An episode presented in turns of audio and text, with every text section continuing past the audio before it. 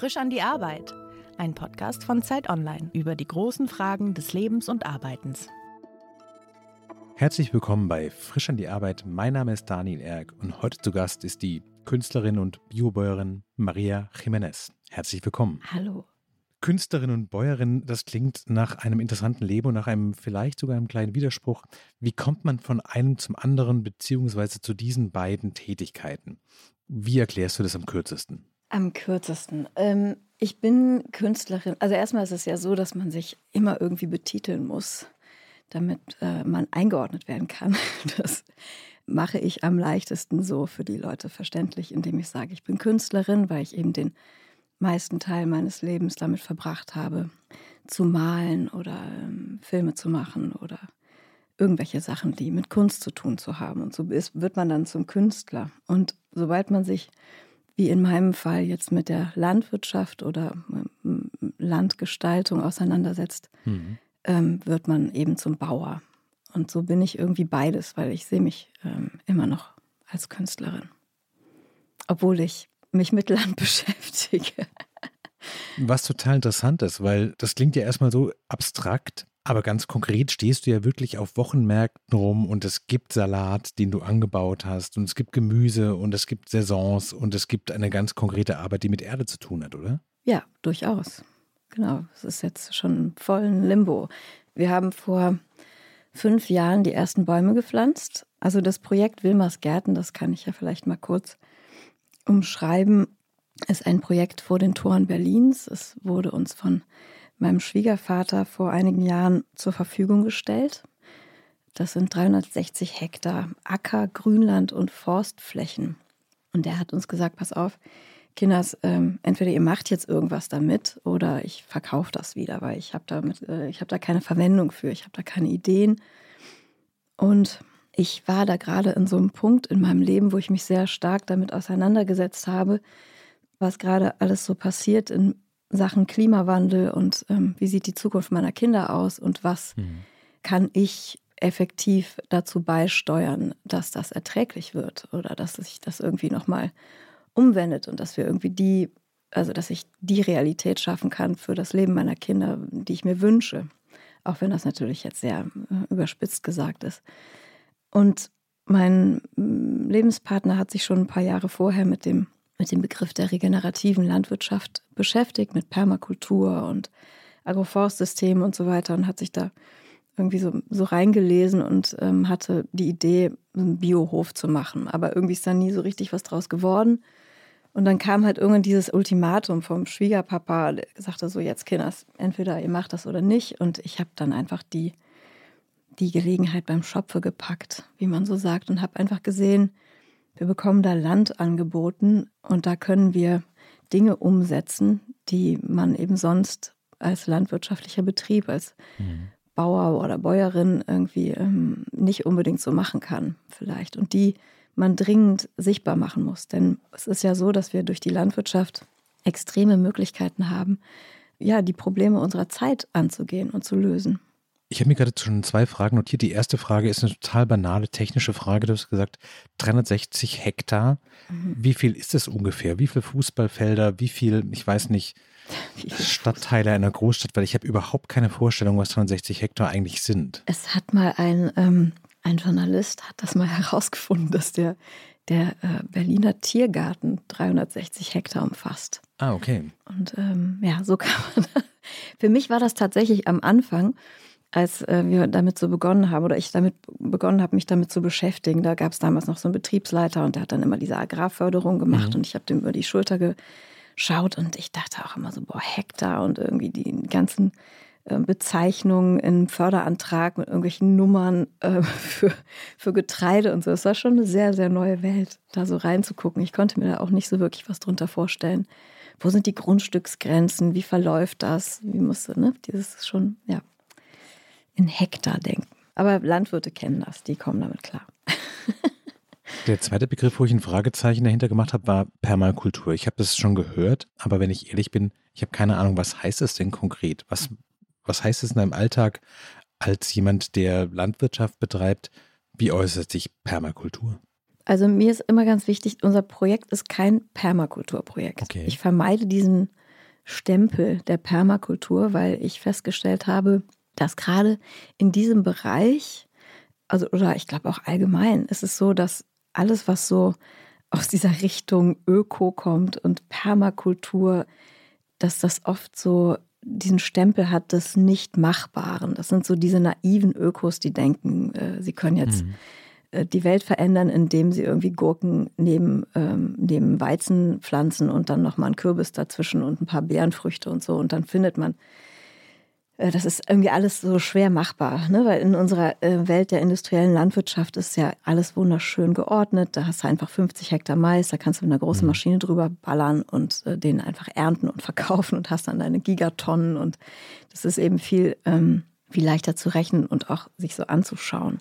Und in der Permakultur ist es eben eigentlich nur so, dass du dir anschaust, wie funktioniert die Natur. Was sind da, was gibt es für Symbiosen? Und dann statt mit deinem menschlichen Denken so irgendwie da was drüber stülpst, was nicht funktionieren kann, wie eben Monokultur, mhm. gehst du hin und schaust dir an, wie ist es in, wie ist es in, in der wirklichen Natur. Da gibt es keine Monokultur. Das nirgendwo in der Natur, in der freien Natur findest du Monokultur, sondern das eine bedingt das andere und unterstützt das andere. Und ähm, die Vielfalt ist das, was uns gegeben wurde vom Universum, lieben Gott, was auch immer. Aber das ist das, mhm. Wovon wir leben. Da ist, ähm, ja.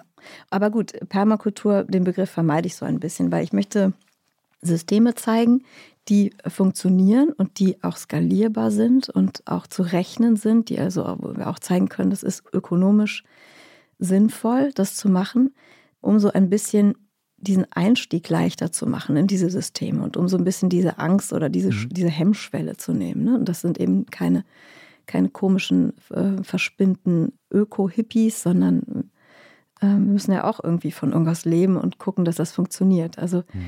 es ist ja vielleicht gut zu sagen, der, der Titel Wilmers Gärten, da ist es deswegen so im Plural, die Gärten, weil ich eben eine Landschaft kreiere mit vielen verschiedenen Gärten und die sind alle einzeln zu betrachten. Jeder Garten folgt so ein bisschen dem eigenen Ansatz. So ist es beispielsweise so, dass wir etwa 70 Hektar Agroforstsysteme bis jetzt angelegt haben. Das Agroforstsystem ist einfach die Verbindung von Ackerbau und Bäumen. Mhm. Das heißt, auf einem Acker, wo du normalerweise 50 Hektar Mais hast, hast du bei uns eben auch noch Bäume. Immer ähm, vier Baumreihen und zwischen den Baumreihen sind 30 Meter Acker. Mhm. Und zwischen diesen Baumreihen kannst du eben wunderbar auf den 30 Metern trotzdem noch dein Getreide anbauen. Du musst keine Schlenker fahren oder sowas. Du kannst deine großen Maschinen benutzen.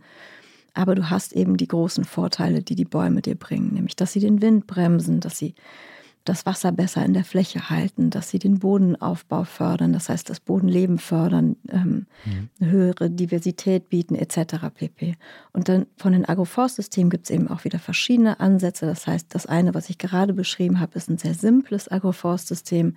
Dann haben wir aber auch noch welche, die aus Obst- und Nussbäumen bestehen, wo eben auch mehrjährige Kräuter dazwischen wachsen. Mhm. Und auf diesen Flächen dann werden beispielsweise auch unsere Rinder weiden und die Hühner werden da durchgeführt. Also alles ist so ein bisschen miteinander verbunden. Mhm. Und dann gibt es noch den Marktgarten, das ist der rein händische Gemüsebau. Das sind ähm, fünf Hektar, die wir da eingezäunt haben. Und auf jetzt mittlerweile 3000 Quadratmetern bauen wir das Gemüse an mit einem Team von fünf Leuten. Komplett ohne Maschinen, ohne Pestizide, Herbizide und diesem ganzen Schnickschnack. Genau, und das ist eben auch einer, ein Garten. Und dann kommt noch der Waldgarten und so weiter. Also zur Erklärung. Was verkauft ihr denn insgesamt alles? Also ich muss dazu sagen, dass ich euch wirklich ganz klassisch auf einem Berliner Wochenmarkt kennengelernt habe, weil da dieser wirklich fast füllhornartig volle Marktstand war mit, ich würde mal sagen, besonders tollen Salaten in meinem Fall, bei denen ich hängen geblieben bin. Ich bin kein Experte, aber ich würde sagen, also man hat schnell geschmeckt, dass es besondere Salate sind und wenn du jetzt sagst, es wird alles händisch gemacht und ohne irgendwelche chemischen Hilfsmittel, dann erklärt es vielleicht schon einen Teil des Tricks. Aber was ist denn eure ganze Bandbreite? Also ich glaube, du hast Mais gesagt, du hast Nüsse gesagt, du hast Rinder gesagt. Was habt ihr alles im Portfolio? Also im Augenblick ist es so, dass wir durch den Gemüsegarten einfach eine riesige Bandbreite an Gemüsesorten haben und auch Kräutern, also ganz, ganz viele verschiedene Kräuterarten und ganz viele Gemüsearten. Hauptsächlich nutzen wir dabei ähm, altes Saatgut, also vornehmlich, ne? und mindestens also samenfeste Sorten. Das sind Sorten, die wir also auch aus dem Saatgut theoretisch wieder weiter vermehren könnten. Denn es ist ja so. Also ihr müsst es nicht einkaufen, sondern ihr könnt es quasi eure eigene Rohmasse sozusagen genau, herstellen. Genau, und das ist ein ganz, hm. ganz wichtiger Punkt, denn das haben ja vielleicht schon ein paar der Hörer mitbekommen, dass wir mittlerweile so ungefähr 90 Prozent der Vielfalt an Saatgut bereits verloren haben. So mhm. klammheimlich wurde das so hinter unserem Rücken einfach vernichtet. Beziehungsweise es hat sich halt auch keiner so richtig drum geschert und äh, Gedanken darum, darüber gemacht, was das bedeutet tatsächlich, wenn wir unserer Saat beraubt werden. Mhm. Denn es ist so, dass ja diese neuen Sorten, die auf den Markt gebracht werden von den großen Konzernen und an die Landwirtinnen verkauft werden, die müssen eben jedes Jahr wieder neu gekauft werden. Mhm bei den Konzernen. Und irgendwann, wenn wir uns da jetzt nicht irgendwie mal gegen stemmen, das letzte, die letzten zehn Prozent, die wir noch haben, zu bewahren, dann wird es eben so sein, dass ähm, ein paar wenige Konzerne die Rechte für unsere Lebensmittel in der Hand halten. Und dann kann keiner mehr hingehen und in seinem Garten mal ein paar Gurken anbauen, weil es das dann nämlich einfach nicht mehr gibt. Krass. Das sind so Informationen, die finde ich so wichtig, dass sie eigentlich irgendwie in jeder Tageszeitung stehen müssten. Mhm. Es ist aber nun mal leider nicht so. Und dafür habe ich dieses Projekt auch gegründet, dass wir also einfach eine Landschaft kreieren, in der diese ganzen Dinge thematisiert werden, umgesetzt werden und gezeigt wird, so ganz konstruktiv, was wir tun können. Es ist nämlich ja so, dass zumindest ging mir das ganz oft so, mit diesen wirklich drängenden Probleme unserer Zeit gerade, die kann man ja nicht mehr ignorieren. Das kriegen wir ja alle mit. Also gerade mhm. mindestens die, die Kinder haben, dass so eine Lähmungshaltung eintritt. Man weiß irgendwie überhaupt gar nicht, was man tun soll. Mhm. Es gibt ja auch diese fürchterlichen Begriffe, irgendwie äh, Modebegriffe der Anxiety und so. Das hat ja, das hat ja auch einen Grund. Also es ist das, was, die, was viele Menschen einfach spüren, ist, dass sie sich machtlos fühlen gegenüber diesen Problemen und denken, okay, es ist jetzt eigentlich auch vorbei. Also Kopf in Sand und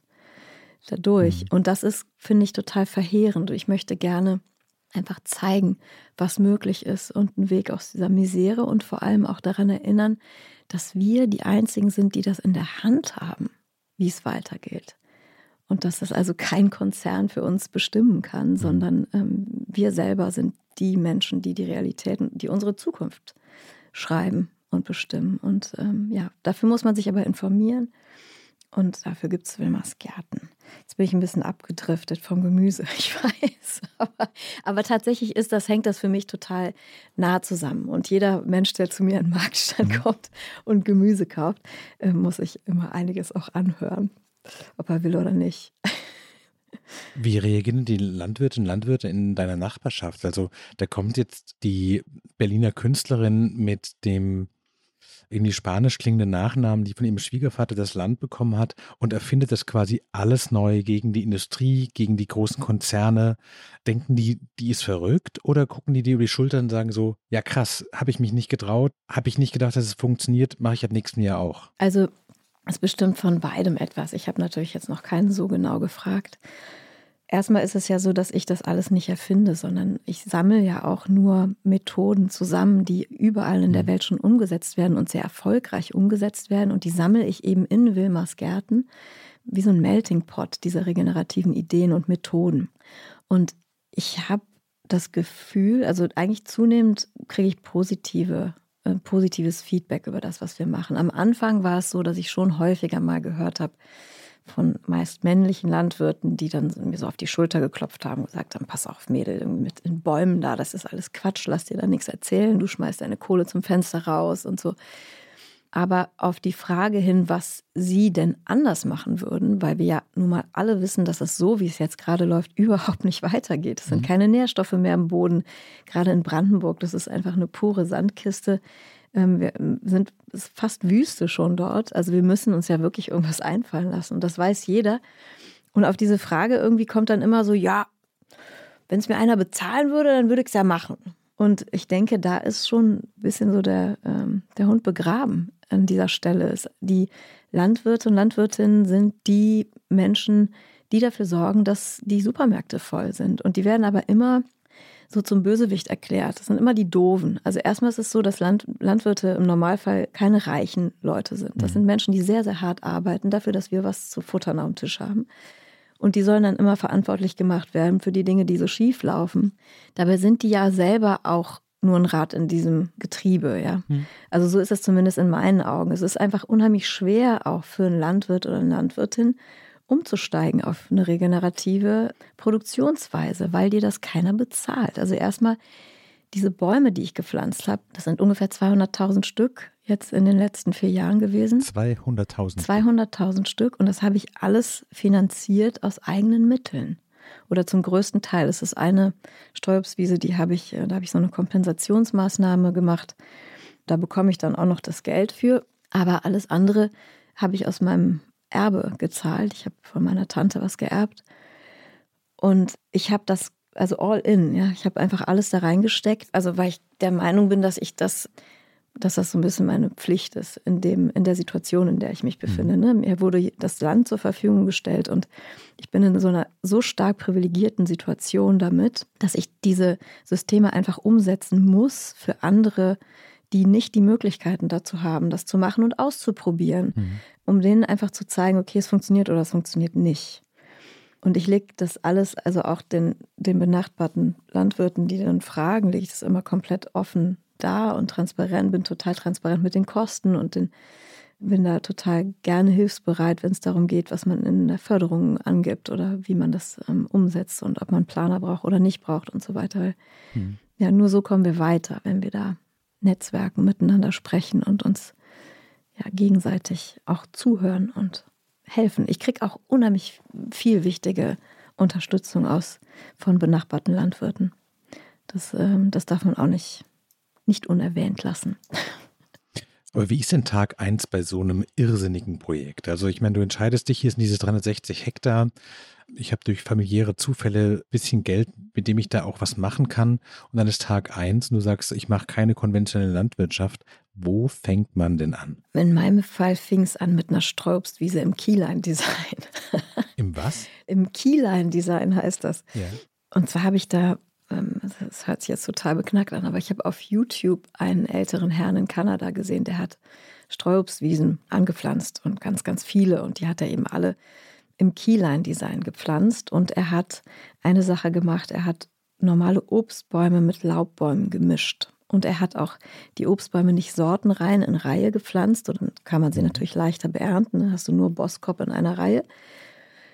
Aber das birgt eben auch ein bisschen das Risiko, dass wenn du einen Schädling hast, der springt eben von Boskop zu Boskop. Der springt aber nicht mhm. unbedingt von Boskop zu Birne oder von Boskop zu Birke und dann wieder zu Boskop. Verstehe, ja. Mhm. Und das hat der gemacht und das hat mich total fasziniert. Und es war so, dass eben auch da wieder mein Schwiegerpapa, der hatte 200 Obstbäume und meinte, so ganz zu Beginn des Projekts, meinte er, ja, du musst dir schon irgendwas überlegen, es muss irgendwie konkret sein, ähm, mach doch einfach mal eine Streuobstwiese. Und dann habe ich einfach mal eine Streuobstwiese gemacht. Aus den 200 Bäumen sind dann 600 Bäume geworden. Und Keyline Design bedeutet, dass die Bäume entlang der Höhenlinien gepflanzt wurden. Das ist, die Erde ist ja nicht nur flach, sondern es geht immer so ein bisschen mhm. rauf, ein bisschen runter. Und auch wenn es nicht besonders merkbar ist, spielt das eine große Rolle beim Wasserabfluss. Das heißt, wenn Niederschlag fällt vom Himmel und er trifft eben auf eine Steigung sozusagen, beziehungsweise eine, jetzt fehlt mir gerade das richtige Wort, also der trifft auf Jedenfalls, das Wasser läuft von oben nach unten und es gibt ja nicht nur Winderosion, das mhm. heißt, dadurch, dass das zum Beispiel gepflügt wird in der Landwirtschaft und dann kommt ein dicker Windstoß, da fliegen immer die ersten paar Zentimeter des Oberbodens weg. Und das sind immer die ersten paar Zentimeter sind das Wichtigste, was wir haben an Nährstoffen, an Mikroorganismen, an Mineralien, die ähm, dafür verantwortlich sind, dass Wasser überhaupt in die tieferen Bodenschichten eindringen kann. Und genauso ist es eben mit der Wassererosion. Das heißt, wenn Niederschlag kommt und der Boden ist sehr trocken und der Niederschlag fließt eine Senke hinunter, dann nimmt eben auch das Wasser diesen Oberboden mit oder kann das zumindest. Und wenn du jetzt entlang dieser Steigung die Bäume pflanzt, eben entlang dieser Höhenlinien, dann sind die Bäume, sorgen dann im Prinzip dafür, dass das Wasser gehalten wird durch die Wurzelmasse und ähm, kannst du dir vorstellen, wie. Das ist halt quasi eine Art natürliche Sperre, dass das Wasser nicht komplett runterläuft, sondern die Wurzeln halten das Wasser Genau. dann in verschiedenen Stufen drin und das geht halt nicht verschwunden, sondern es bleibt sozusagen in deiner Wiese. Exakt, genau. Das, das landet da, wo es Mhm. hinkommt. Und dann spielt auch noch eine sehr große Rolle, dass wir also den Boden ganzjährig bedeckt halten. Das heißt, wir verzichten aufs Pflügen, dass also ohnehin da so viel Vegetation ist und Wurzelmasse, dass der Boden zusammengehalten wird. Und so kann man eben Mhm. Humus aufbauen, beziehungsweise also Nährstoffe im Boden belassen.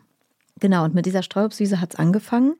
Und dann habe ich so ein kleines Buch geschrieben, also einen ich sollte einen Businessplan machen, damit wir das Land bekommen. Und das fiel mir aber unheimlich schwer, weil ich gedacht habe, ey, Businessplan ist schon so ein beknacktes Wort. Da geht es auch wieder so um, um, um äh, Wirtschaftlichkeit des Ganzen und so. Aber ich finde es so wichtig, diese ganzen Begrifflichkeiten auch mal zu hinterfragen. Und wenn wir über Wirtschaftlichkeit reden, dann reden, dann denken wir immer an Finanzen, also immer an Geld. Aber jetzt gerade sehe ich nicht so, dass wir uns irgendwie noch so viel Gedanken über Geld machen sollten, sondern für mich ist Wirtschaftlichkeit in diesen Tagen ein vernünftiges Wirtschaften mit Ressourcen, mit den Ressourcen, die uns noch zur Verfügung stehen. Das ist für mich Wirtschaftlichkeit. Und so habe ich also einen eher kunstvollen Businessplan gemacht.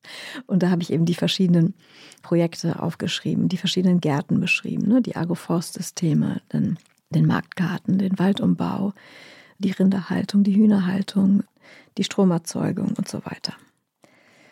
Genau, und ich habe mich einfach ähm, so, durch, so durchgelesen durch die Themen und mir einfach angeguckt, was überall sonst in der Welt passiert und das, was mir am sinnvollsten erschien, äh, versucht umzusetzen und auch schnell umzusetzen. Also es ist alles jetzt wirklich ganz, ganz äh, rasant entstanden. Mhm. Weißt du, wenn man, wenn man so einen Entschluss fasst im Leben, dann ist es auch oft so, dass Dinge passieren. Es äh, hört sich jetzt vielleicht sehr spirituell an und ist auch nicht schlimm, dass es das tut, aber in meinem Fall ist das auf jeden Fall so. Oder im Fall von Wilmers Gärten. Ich habe gemerkt, ganz am Anfang, als wir noch nicht so eine konkrete Idee hatten, da kamen dann immer mal wieder Leute und jeder hat irgendwas gesagt, was man machen könnte und dieses und jenes. Und Mhm. irgendwie passierte da aber nicht so richtig was. Und ich habe dann irgendwann entschieden, ich muss einfach loslegen und einfach anfangen, etwas entstehen zu lassen und ganz fest daran glauben. Und dann kommen die, die Energien, die es braucht, die werden dann schon kommen. Und genau das passiert gerade. Wenn du gewusst hättest, quasi an dem Moment, als du entschieden hast, es zu machen, wie kompliziert und wie aufwendig und vielleicht auch an manchen Stellen voller Rückschläge das Ganze wird, hättest du es trotzdem gemacht? Ja, unbedingt. Also so voller Rückschläge ist es ja auch noch nicht. Es ist ja total spannend. Im Gegenteil, das ist wahnsinnig anstrengend auch, das ganze Projekt. Und es ist ja auch so, dass wir noch nicht so ein großes Team haben und ähm, da hängt ganz viel an mir, an meiner Person und man hat nicht mehr so viel Freizeit. Ich weiß nicht, wie lange meine Freunde mich nicht mehr gesehen haben und ich glaube, die haben sich schon damit abgefunden. Aber auf der anderen Seite, mich motiviert das irgendwie umso mehr, diese ganzen neuen Problematiken, mit denen ich mich beschäftige, diese, Mhm. diese neuen Themenfelder. Und auch, ich habe gerade kürzlich vor ein paar Tagen mit einem meiner Gärtner darüber gesprochen, wie toll das ist als Team, auch jetzt im Gemüsegarten zum Beispiel. Wir haben ja sehr groß angefangen und mit wirklich nur zu dritt. Das war irgendwie ein bisschen halsbrecherisch, was wir da hingelegt haben in der ersten Saison. Wir haben irre viele Fehler gemacht. Es war teilweise auch echt irgendwie, ja, sind wir total an unsere, an unsere Grenzen gekommen, kräftemäßig. Aber wir haben so viel gelernt. Und wir sind immer noch dabei, also ja, ständig Dinge zu entdecken, die wir, die wir verbessern können, die wir noch, ne, die, die wir lernen von der Natur, von uns selbst, über uns selbst, auch über uns als Team. Und ich finde es total toll und spannend und schön. Haben sich denn deine Hoffnungen, die du damit verbunden hast, das Ganze zu machen und alles auf diese Karte zu setzen, haben sich die denn erfüllt? Also Hoffnung, weiß ich nicht. Ich bin nicht so ein Typ, das mag sich jetzt komisch anhören, aber so Hoffnung, ich habe nicht so ein, ähm, so ein Ding mit Sicherheit und irgendwie, ich denke mir das jetzt aus und genau so muss das jetzt sein, sondern ich fange fang eher einfach sowas an und habe eine, eine ungefähre Richtung und, und renne dann los. Und ganz viel entsteht beim Machen. Das kommt wahrscheinlich auch, vielleicht sage ich deswegen auch, ich bin weiterhin Künstlerin, weil Das ist wie wenn du ein Bild malst. Du hast eine leere Leinwand und du fängst irgendwann, das ist so die, das größte Problem des Malers, ist aber so die leere Leinwand. Was mache ich denn jetzt? Und du musst einfach beginnen. Irgendwo fängst du an, den Pinsel anzusetzen und dann entsteht das Bild. Und genauso ist Wilmers Gärten für mich. Mhm. Hauptsache, du gibst, gibst nicht auf. Das ist, glaube ich, die einzige Schwierigkeit, mit der man zu kämpfen hat. So ist das Aufgeben. Einfach weitermachen. Ist das auch eine Verbindung zwischen der Kunst und der Landwirtschaft, zu sagen, so weitermachen, weitermachen, weitermachen? Irgendwann wird man beim Machen merken, wie es funktioniert und dann kommt auch was dabei raus? Ja, und auch keine Angst vorm Scheitern zu haben. Das kann natürlich auch passieren. Ich glaube, das ist so ein ganz großes äh, Phänomen auch unserer Gesellschaft. Und der Christoph Schlingensief, den wir alle sehr vermissen, der hat das ähm, so schön auf den Punkt gebracht. Das ist die Angst vorm Scheitern. Die muss überwunden werden. Also wir müssen, gerade jetzt in diesen Zeiten, müssen wir so einfach neue Wege gehen und uns trauen, den Mut dazu haben, weil wir wissen, dass es anders nicht weitergehen kann. Du hast gerade so angefangen zu erzählen, dass du sehr viel arbeitest, dass deine sozialen Kontakte und Freundschaften unter diesem Projekt auch doch leiden. Gibt es für dich einen Punkt, wo du sagst, um die Uhrzeit mache ich Feierabend, dann höre ich auf? Oder ist das letztlich, wird das diktiert von, naja, der Natur? Beides. Also ich muss schon sagen, dass ich ein ziemlicher Workaholic bin. Das merke ich gerade an mir selbst. Es ist, fällt mir schwer zu sagen, jetzt ist Feierabend. Mhm. Das liegt aber auch an der irren Leidenschaft, mit der ich das Ganze mache. Mir macht das Spaß und ich, ich möchte dann einfach ungern aufhören. Mhm. Ich habe auch früher einfach nächtelang gemalt und nicht aufgehört zu malen und dann habe ich halt nicht geschlafen. Jetzt ist es eher so, dass ich aufhöre zu arbeiten, um mich um die Kinder zu kümmern, um mit denen Zeit zu verbringen. Und das ist eher so, was mir diktiert, dann auch den Computer wegzulegen und einfach zu Hause zu sein. Das mache ich schon. Es ist ähm, nicht so regelmäßig, vielleicht wie in einer normalen Familie, aber das gibt es bei uns auch. Bist du dir selbst eine gute Chefin? Was ist denn eine gute Chefin? Kannst du dich selbst loben? Kannst du selbst sagen, so wenn was erreicht ist, so jetzt kann ich auch mal ein paar Tage lang vielleicht früher Feierabend machen? Kannst du an einem Tag, an dem die Sonne über die Felder scheint, auch sagen, so eigentlich ist es gerade passt und ich kann mich jetzt unter diesen Baum setzen und einen Apfel essen? Ja, würde ich schon sagen. Das passiert nicht häufig, deswegen habe ich jetzt ein bisschen gezögert, denn es ist ja schon so, dass du auf dem, auf dem Hof in so einem Projekt kannst du einfach auch manchmal nicht jetzt Feierabend machen, einfach so. Ne? Dann sind eben Dinge zu tun.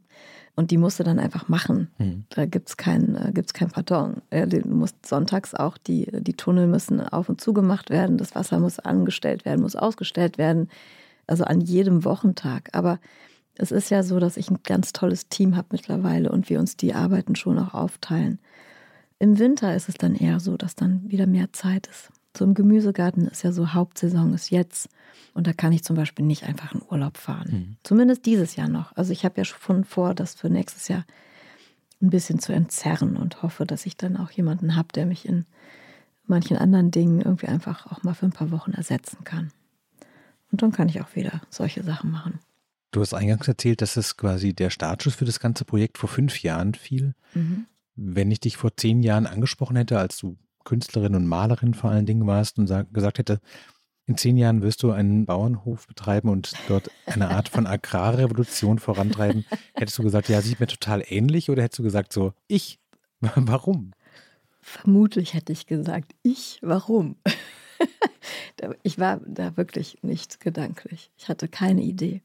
Würdest du trotzdem sagen, dass du damit auch auf eine Art eine Berufung gefunden hast? Oder ist es für dich eher, dass du da mit großen Augen drin sitzt und dich selber wunderst, wie bin ich eigentlich genau hier gelandet, aber jetzt bin ich nun mal da, also machen wir das jetzt so? Ich habe da total meine Berufung gefunden. Also es ist für mich, gibt es keine Sekunde, in der ich das bereue, was ich da gemacht habe. Zumal ich auch mit der Kunstwelt nicht mehr so zurechtkam und mit dem, was ich da so gemacht habe, worauf ich so hingearbeitet habe als Künstlerin. Mhm. Da ist man dann im Atelier und überlegt sich irgendwie, wie die nächste Ausstellung sein kann und ob man irgendwie genug Geld verdient und ähm, ob man irgendwann mal im Museum landet und irgendwie all dieser Quatsch. Und da geht es irgendwie nicht mehr wirklich um was. Und die künstlerische Energie in mir ist die nicht ignorieren zu können, dass wir dass wir so eine Schaffenskraft, dass wir mit so einer Schaffenskraft auf diese Welt geworfen wurden. Und zwar jeder einzelne von uns. Mhm. Bessere Leinwand hätte ich nicht finden können. Ich habe nämlich so wirklich die Möglichkeit, etwas mit Bestand zu erschaffen. mit anderen zusammen und da mich so total, ich kann mich total ausleben, kreativ. Und ich kann eben auch so ein bisschen Revoluzer sein. Das hat mir in der, in der Kunstwelt irgendwie gefehlt. Das ist ein bisschen zu langweilig da. Und diese ganzen Handtaschen und so, das hm. hat, mich, hat, mich, genervt. Ja. Und eben auch, ich hatte kurz Christoph Schlingensief angeführt. Das ist ja. noch so einer gewesen, so ein, man hat ihn ja immer Enfant terrible genannt. Und der ist, das war äh, so eine wichtige Stimme als Künstler in unserer Zeit, weil er eben alles immer umgeworfen hat und immer irgendwie Diskussionen entfacht hat. Und ich finde, das ist die Aufgabe, auch eine Aufgabe eines Künstlers. Und ich höre so wenig solche Stimmen wie, wie seine. Oder Beuys. Ja, mit Beuys habe ich mich auch viel beschäftigt in letzter Zeit. Und mit, der, mit seiner Aussage, dass jeder Mensch ein Künstler ist und dass er selber sich nicht mehr als Künstler bezeichnet, wenn wir uns das, wenn nicht der Rest der Gesellschaft sich auch diesen Titel geben würde. Hm. Und warum? In dem Projekt jetzt habe ich total gut verstanden, warum. Weil die Energie, die ich genutzt, die mich dazu bewegt hat, Bilder zu malen und irgendwie zu übersetzen, was ich empfinde, das ist genau dieselbe Energie, die mich treibt, das Projekt zu machen. Du hast vorhin mal gesagt, dass im Verhältnis auch zu den, den Landwirten und Landwirten in der Umgebung wichtig ist zu zeigen, das ist jetzt nicht nur das Richtige zu tun, sondern es funktioniert auch ökonomisch. Wie funktioniert das Ganze denn ökonomisch? Also ich weiß aus meiner eigenen Erfahrung ja, du bist auf Wochenmärkten in Berlin äh, zu finden mit deinen Produkten. Wer kauft denn die Dinge von Wilmars Gärten im Normalfall? Es ist natürlich so, dass die äh, Produkte gekauft werden von Leuten, die sich sowieso schon mal auf einem Markt aufhalten. Das ist eh schon mal ein besonderer Schlag Mensch. Das mhm. heißt, das sind Menschen, die sich sowieso auch damit auseinandersetzen, wo ihr Essen herkommt. Und die müssen sich das natürlich auch leisten können. Aber es sind auch viele Leute dabei, die sich das einfach auch leisten wollen. Ich hatte das eingangs, glaube ich, schon mal ganz kurz erwähnt. Also dieses, diese industrielle Landwirtschaft, die produziert einen Überschuss von 45 Prozent jährlich. Bevor dieses Essen in irgendeinem Supermarktregal landet, wird es einfach weggeworfen. Und dann sagt man im Umkehrschluss, regenerative Landwirtschaft kann die Menschheit nicht ernähren. Ich würde mal sagen, wir sollten erstmal anfangen, das ganze Essen, was produziert wird, irgendwie richtig zu verteilen und dann können wir nochmal reden. Dieses Essen, was in den Supermärkten landet, wird ja subventioniert von der EU. Da fließen ja Milliarden an Geldern rein jedes Jahr, mhm. die ermöglichen, dass so ein Bund Möhren einen Euro kostet im Supermarkt oder zwei oder ich weiß nicht, was er kostet.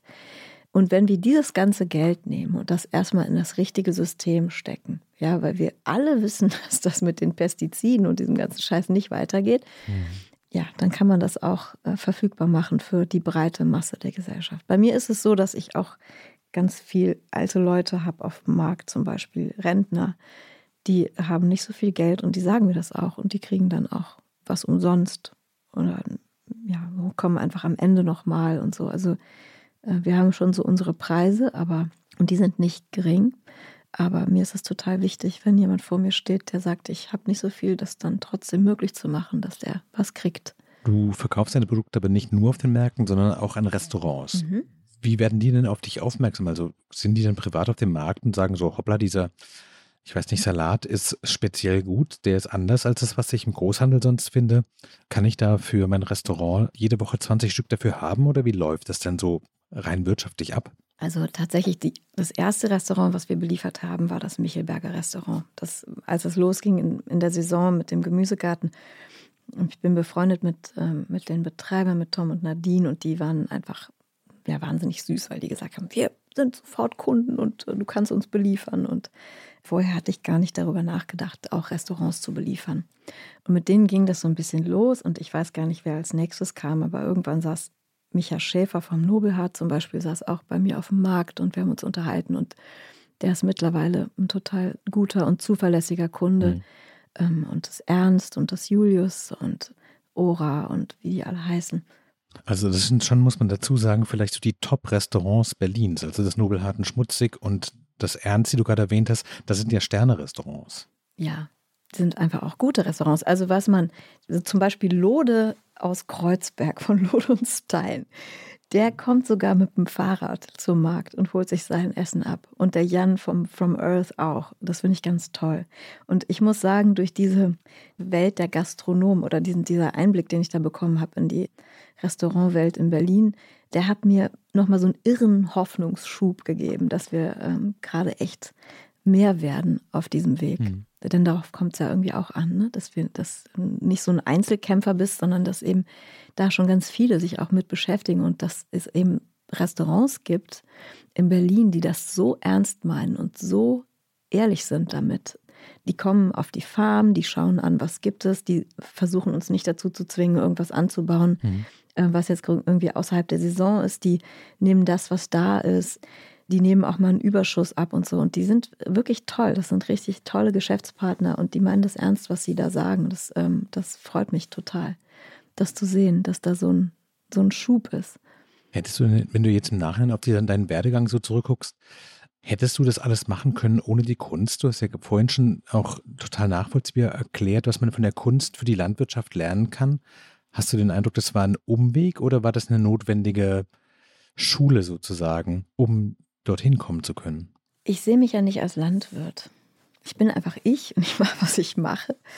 Und ähm, also ich glaube, das ist nicht die Kunst, die mir dabei geholfen hat, sondern einfach, das ist einfach mein, meine Art zu leben und zu denken. Mhm. Also ich kann gut mit Unsicherheiten umgehen. Ich viele Freunde von mir haben den Kopf geschüttet und haben gesagt, dass ich, ne, ich hatte einmal irgendwie einen großen Batzen Geld und die waren so, bist du denn des Wahnsinns, das alles da reinzustecken? Du weißt doch überhaupt nicht, ob das funktioniert oder nicht. Mhm. Aber das, mm, für mich hat das eine Qualität. Mir macht das Spaß zu wissen, ich habe da, ich mache da keine halben Sachen, sondern ich will unbedingt, dass das klappt.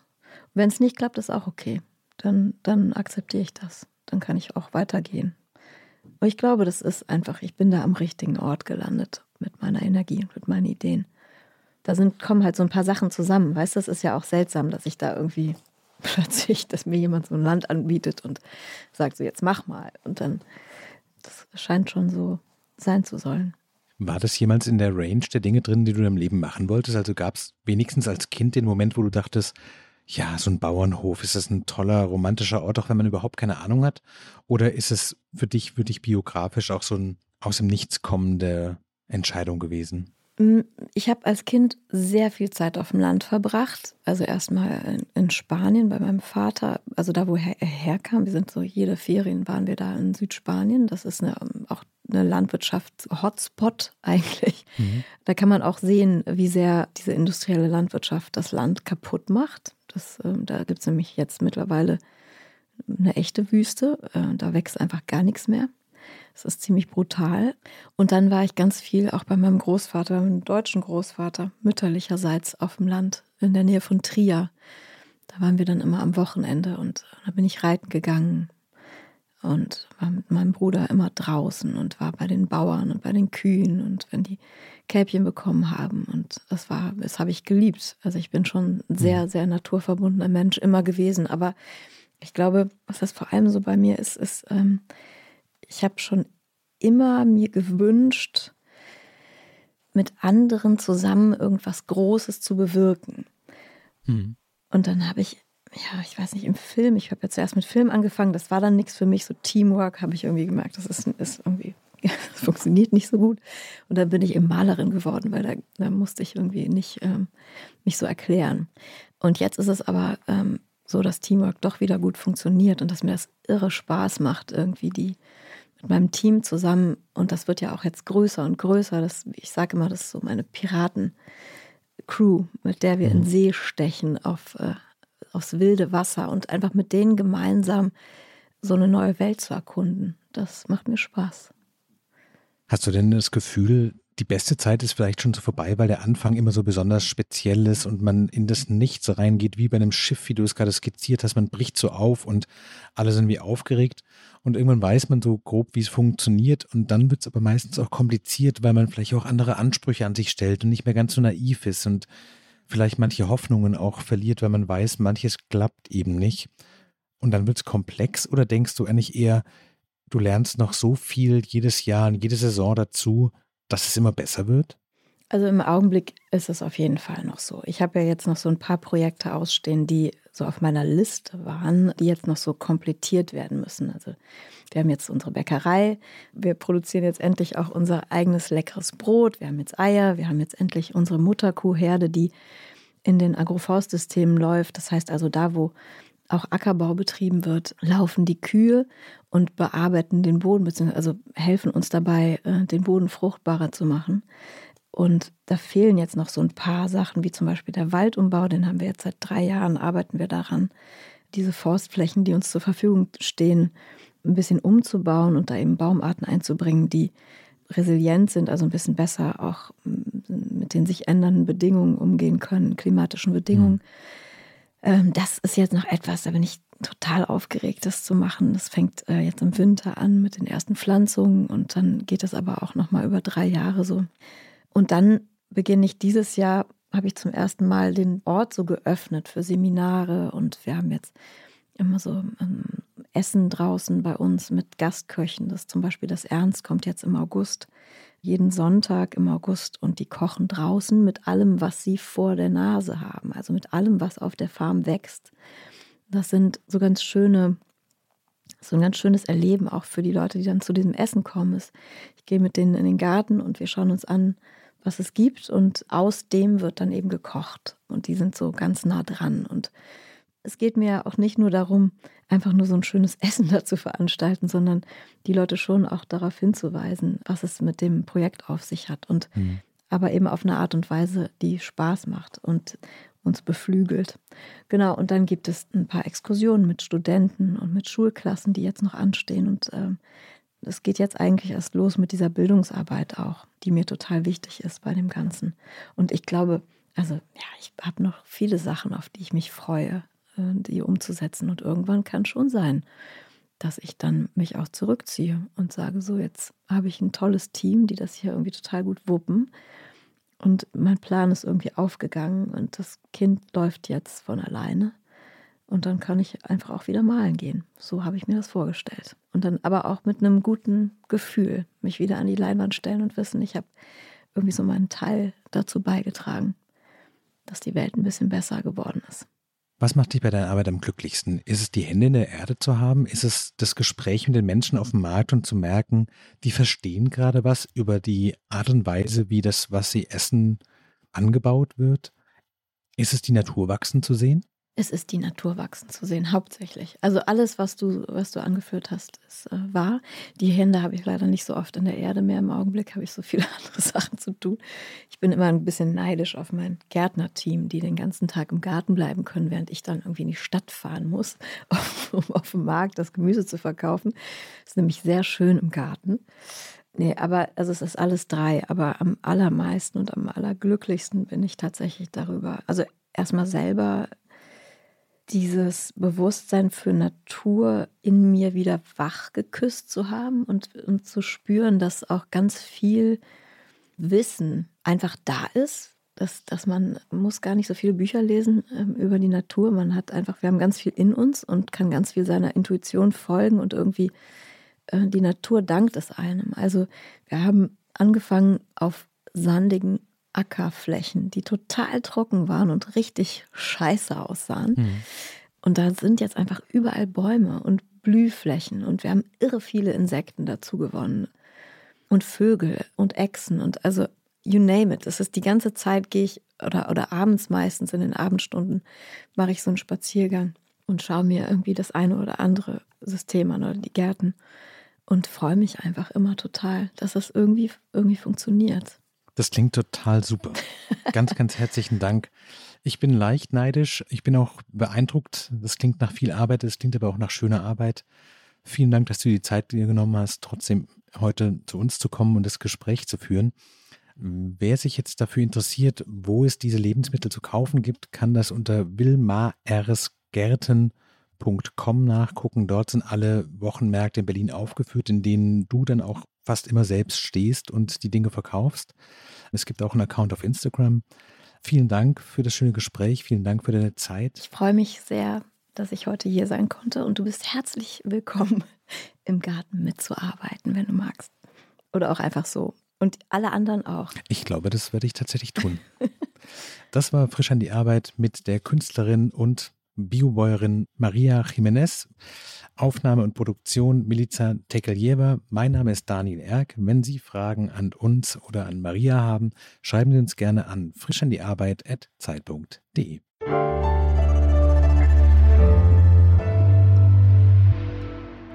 Frisch an die Arbeit, ein Podcast von Zeit Online. Konzipiert und moderiert von Leonie Seifert und Daniel Erck. Produziert von Maria Lorenz, poolartists.de.